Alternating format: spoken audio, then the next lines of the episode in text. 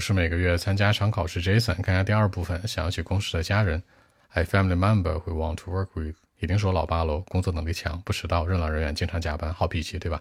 这些都是我的缺点，所以我肯定想跟他一起共事喽，值得我学习嘛。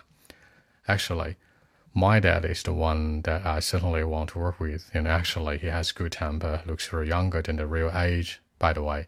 his attitude to work can be very different, and very impressive. You know, he can work like more than 40 hours each week from Monday to Friday. Sometimes he prefer to work at home, like on weekends, on Sundays, on Saturdays. And more importantly, he does it very often in life, kind of like a part of the life, you know.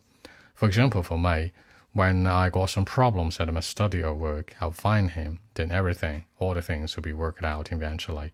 I can say that he's a real perfect manager certainly equals the ability of leadership. You know, apparently I'm very lazy and I don't have such kinds of uh, ability. This is why I plan to work with him, undoubtedly. Besides, he's never late for his work, but I cannot do that. Uh, I could be very lazy for my work, maybe two or three days each week. Seriously, this is my weakness and I know it. My dad would help me on this point, I think. So he's the one that I might work with in the future. So that's it. 看起来很年轻，looks much younger than。那所有问题都会被解决掉。你可以说 everything，也可以说 all the things will be worked out eventually。领导能力，ability of leadership，我的缺点，my weakness。那如果说一个好脾气啊，一个人的好脾气很重要，可以说 he has good temper。更多问题，微信 b 一七六九三九一零七。